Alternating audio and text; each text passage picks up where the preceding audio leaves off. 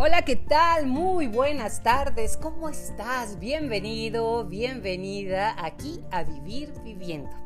El podcast en el cual compartimos ideas, formas, teorías y buscamos cuando las cosas no son tal cual yo las imaginaba. Buscamos de dónde viene, buscamos evolucionar, crecer, sentir, gozar y para eso estamos aquí me encantaría que si tienes alguna pregunta, la dejes ahí en el podcast, en la parte de abajo, ahí va a aparecer.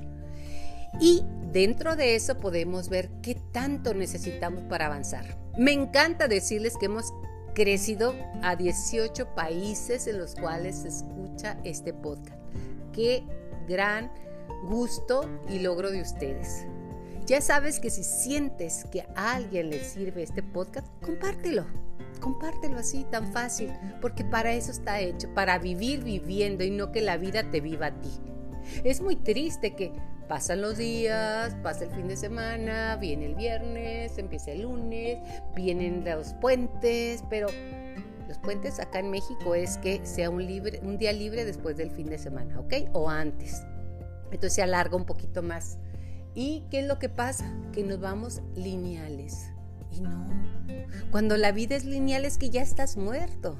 Tiene que ser con altibajos. Pues el tema de hoy es la vida económica. Si sientes que tu dinero no rinde, que no te llega a ningún lado, que por más que ganes no avanzas, quédate. Este tema es muy interesante. La vida económica del árbol genealógico. Una gran cantidad de personas preguntan por qué ni les rinde el dinero y por qué no avanzan en la economía. No comprenden la razón por la cual, por mucho que se esfuercen, por mucho que se levanten temprano y por mucho que trabajen, no consiguen abundancia en sus vidas. Están los que ganan siempre muy poco dinero, apenas para cubrir los gastos básicos. Están los que ganan siempre muchísimo dinero, de sobra, dinero que se les escapa de las manos, se esfuma y de la nada, ¡pum! ya no hay nada. Dentro del estudio del árbol genealógico además existe un concepto llamado lealtades familiares. Dichas lealtades pueden representar enfermedades a cierta edad, sucesos, dramas, accidentes o situaciones que se repiten en ciertas fechas o en situaciones específicas. De manera más clara, Yolanda, ¿qué son las lealtades familiares? Las lealtades son órdenes subconscientes que el árbol va heredando a los nuevos miembros, apa herencia, en donde los obliga a vivir un cierto sino o destino.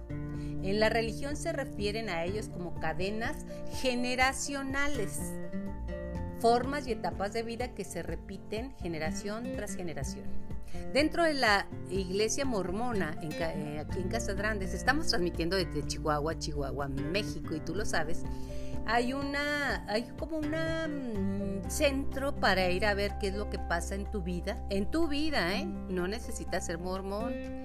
Están capturando toda la información. Se llama Centro de Genealogía y puedes ir en Dublán. Bueno, Volviendo al tema, cuando John se casa con Mary, ahí en esa religión, tienen que ir ahí a ver qué demonios atacan, demonios no como de, qué demonios, no, demonios que atacan las familias eh, de generación en generación. Entonces, si en Mary, por ejemplo, aparece cáncer muy, muy, frecuentemente, en John este, hay alcoholismo o X circunstancia, lo estudian y lo tratan como si fueran demonios que agarran la familia. Así de trascendente es. Tenemos entonces que si el tatarabuelo por allá de la época revolucionarios recibió algún balazo en el estómago, provoca que su hijo, nieto, bisnieto o tataranieto, si son sus dobles. Bueno, Yolanda, ¿qué quiere decir que si son sus dobles? Bueno, que nazcan el mismo día de su abuelo o un mes antes o un mes después. Por eso es importante que preguntes las fechas de, de nacimiento o aproximación de tu, de tu gente que estuvo previa. Es muy frecuente que Ah, los nietos o, tataranietos presenten una úlcera gástrica, una, una colitis y sin razón lógica ni aviso previo. Tenemos entonces que si la, la bisabuela tuvo abuso de joven, su nieta, bisnieto o tataranieto lo presente también de joven o en su defecto amenorrea y o algún tipo de disfunción en el útero. Porque la, eh, la orden que envía el árbol es, es así de fuerte que lo que sucedió debes repetirlo.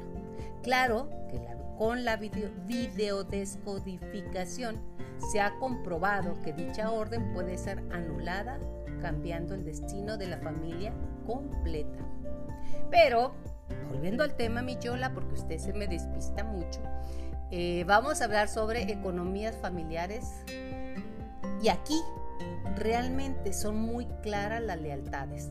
Hay familias en donde nadie ha estudiado, nadie ha sido profesionista y cuando surge algún único profesionista en la familia, este suele ganar muy poco dinero. Porque por la lealtad familiar él se contiene subconscientemente de superar a sus padres, a ganar más de sus abuelos o a ser más exitoso que el bisabuelo o tatarabuelo. Porque el subconsciente toma dicha prosperidad como ofensa familiar. Y eh, inicia a frenar inconscientemente su prosperidad porque, pues porque lealtades familiares. ¿Cómo va a ser posible que esta persona gane más que toda la familia si siempre hemos vivido con poquito y hemos sido humildes? Así somos humildes, dicen, pero bien derechos. Por lo tanto, este profesionista, o mejor dicho, el subconsciente de este profesionista, se encargará de colocar en puestos de trabajo sencillos, de no darle muchas aspiraciones, se encargará de sembrarle un miedo a perder el trabajito, de tal manera que por mucho que haya estudiado, él jamás permitirá superar a la familia, es decir, ser desleal. Todo en el subconsciente, ¿eh? aunque desees que digas que sí, pero haces que no. Con esto queda claro que de manera en que las lealtades familiares pueden afectar la economía.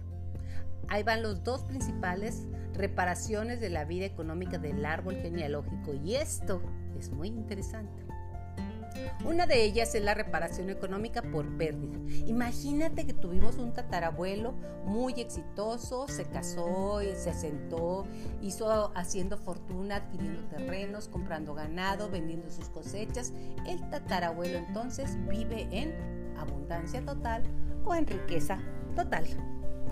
Comienza en México la época revolucionaria y por todo el país comienzan los movimientos armados, de tal manera que de un día a otro dicho tatarabuelo es asesinado en su gran hacienda de la que se apropian invasores, la fortuna se ha perdido, la riqueza se fue de golpe. La memoria que queda en su esposa e hijos es, si tienes mucho, lo pierdes de repente. Es una orden.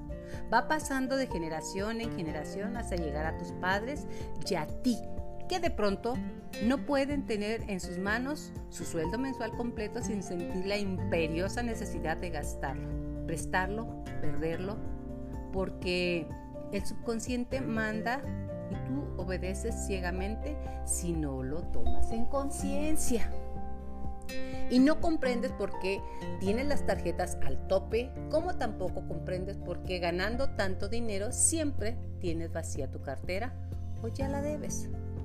En estos casos, lo mejor es buscar una pérdida inesperada dentro de tus ancestros, dentro de la familia, en la historia familiar. Y ubicar quién la sufrió, sufrió y liberarla, pero eso lo vamos a ver adelante. El otro tipo de reparación que se presenta comúnmente en las familias es el derroche. Imaginemos al mismo abuelo que, que hace fortuna, se casa en México, tiene terreno, tiene ganado, vende su producción a muy buen precio, pero él tiene un gran defecto, es jugador, alcohólico y mujeriego. Por lo tanto, él derrocha continuamente su fortuna, digamos que no se la termina, alcanza a morir, heredando lo que resta de su riqueza a sus hijos. Casualmente, sí, claro. Sus hijos comienzan a gastar la fortuna que queda poco a poco e incluso pueden que algunos de los hermanos sean iguales de jugadores, alcohólicos y mujeriegos que el padre, de tal modo que su parte de la herencia desaparece muy, muy rápido. Los demás hermanos y hermanas, aunque no jueguen, no tomen y no sean mujeriegos, van gastando aquella fortuna que nunca les costó. Por lo que ya para la siguiente línea, ninguno de los nietos de ese tatarabuelo tiene éxito o gran fortuna. Y llegamos así hasta la línea de los tataranietos, hombres y mujeres, algunos profesionistas, otros no, pero ninguno exitoso. Todos conformándose con trabajos mal pagados, sueldos bajos y con muchas aspiraciones frustradas de hacer más. Algunos ponen negocio que nunca tienen éxito, que nunca prosperan y nadie entiende la razón. ¿Has escuchado esto? No, hombre, si vieras, es de los que tiene tan mala suerte que si compra un circo le crecen los enanos. Yo sí he escuchado eso. Y es que el subconsciente de la familia, la orden, se viene heredando desde el tatarabuelo. Es, si tienes dinero, lo malgastarás, mejor no lo tengas.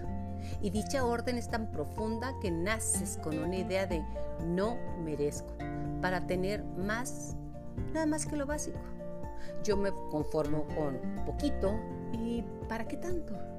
Es necesario entonces que revise usted el árbol genealógico y la historia familiar completa, porque necesariamente alguien de la familia ha derrochado la fortuna y obviamente ese, ese no ha sido tú. Con todo lo anterior, espero que te quede más claro que cualquier situación en la que tu cabeza y que pasen pensamientos como los que siguen obedece a órdenes subconscientes que te ha enviado tu árbol genealógico y que aún hoy en día sigues obedeciendo para que no se repita el drama económico de tu pasado transgeneracional. Algunas de estas frases, a ver si tú te acuerdas de más. Si tengo mucho dinero, lo perderé. Tener dinero es tener problemas. Son más felices los pobres porque no tienen nada de qué preocuparse. Prefiero estar tranquila en mi vida humilde. Qué felicidad ser pobre y dormir tranquilo. Es malo ser rico. esos malditos fifís ricos. Aquí, como sea, la vamos pasando y vamos saliendo si Dios quiere voy a perseguir la chuleta. Dice, ¿a dónde vas? A perseguir la chuleta. Paga la tarjeta de crédito. Para mí es pagar el mínimo. Necesito dinero, necesito ganar más dinero. No me alcanza el dinero, no me rinde el dinero. Con la situación como está, mi negocio no vende casi nada. Mi negocio no funciona, etc. Todos llegamos a este mundo a aprender, sí, a crecer, a ser felices, sí, pero sin duda Vivimos en un mundo material, en un mundo que el dinero es básico, como, como dicen, sí, el dinero no compra la vida, pero la pobreza tampoco.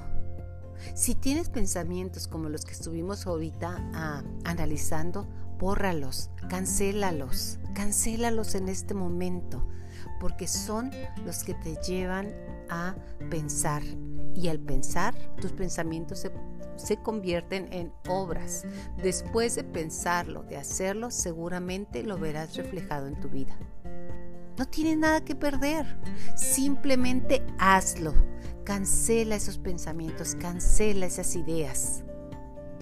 Y lo más importante, sé consciente cuando te preguntan cómo estás. Pues ay, la voy pasando. Estoy muy bien.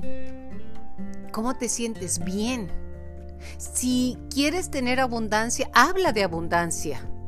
Si quieres tener pobreza, habla de pobreza. Es muy simple.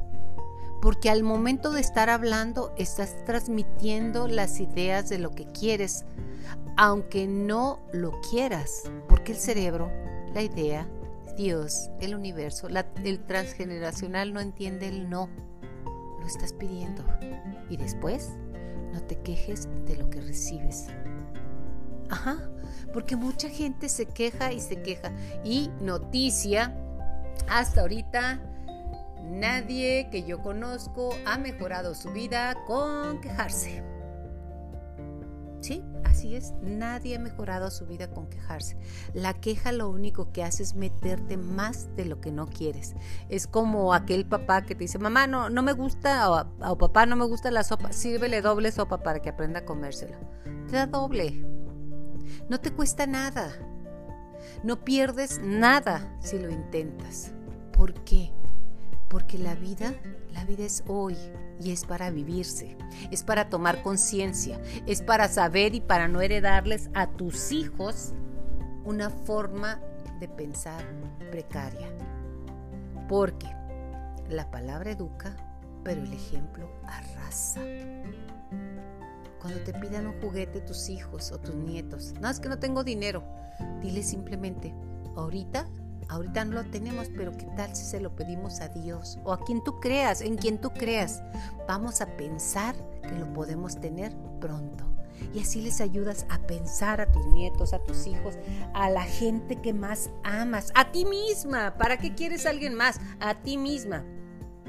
Así que investiga de ahora en adelante a tu familia, todos llegamos, como te dije, a aprender. El dinero, como lo repito continuamente a mis pacientes, es energía.